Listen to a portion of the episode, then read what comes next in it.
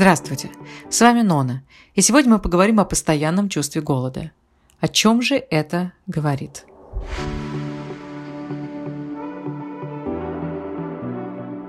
Активная физическая и умственная деятельность, психологическое напряжение в течение дня – есть факторы, которые неизменно влияют на наше чувство голода.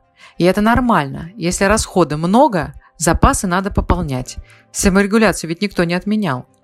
Но как понять, что система дала сбой – Разбираемся вместе с врачом-диетологом World Class Галиной Анисеня. А настоящее чувство голода – это физиологическое состояние, которое характеризуется снижением уровня глюкозы в крови. Таким образом, организм как бы подает нам сигнал о том, что пора пополнить энергетические запасы. Это чувство не стоит обманывать. Его, наоборот, надо удовлетворять. Иначе, если мы не дадим организму то, о чем он просит, в следующий раз оно будет куда сильнее.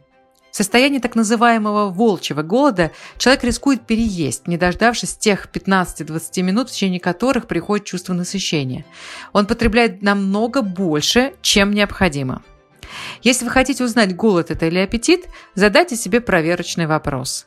Готов ли я съесть сельдерей или овсянку на воде? Условно говоря, что-нибудь невкусное. Если да, то вероятнее всего это настоящий голод.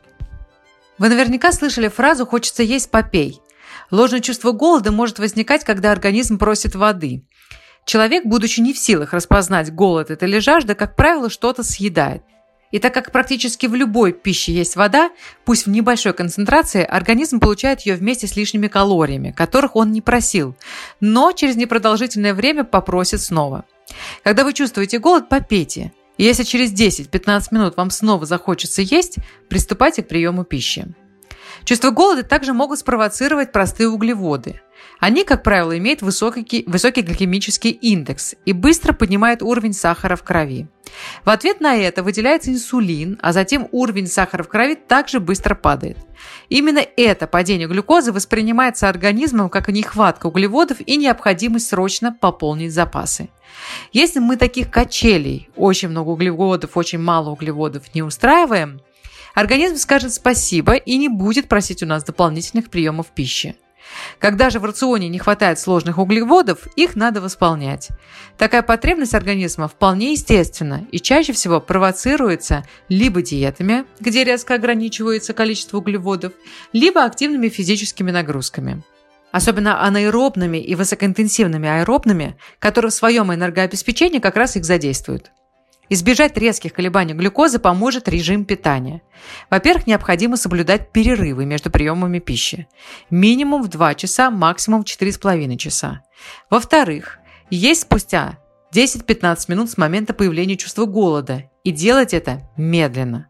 В-третьих, в каждый прием пищи включать белки, углеводы, клетчатку, плюс скрытые жиры, которые вероятнее всего там и будут.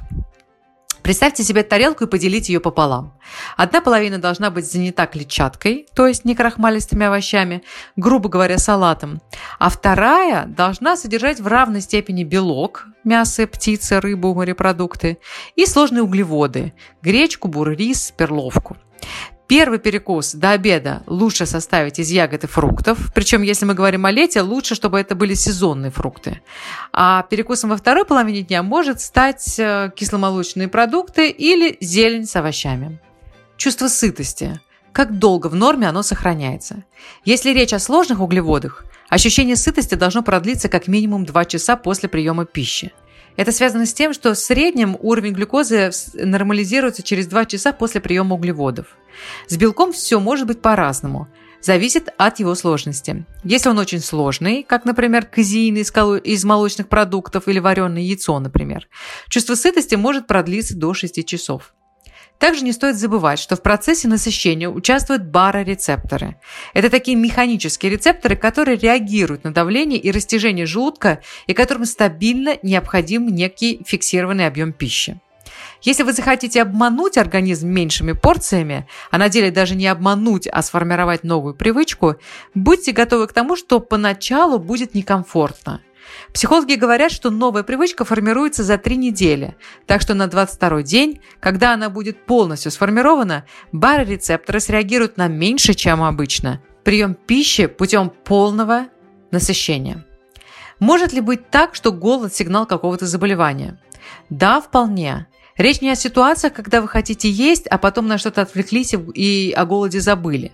Если уровень глюкозы в крови стабильно низкий и у вас наблюдаются признаки гипогликемии, холодный пот, бледность, сухость во рту, повышенная жажда, слабость, головокружение, сонливость, нарушение координации, снижение остроты зрения, раздражительность, необходимо искать причину и обследоваться.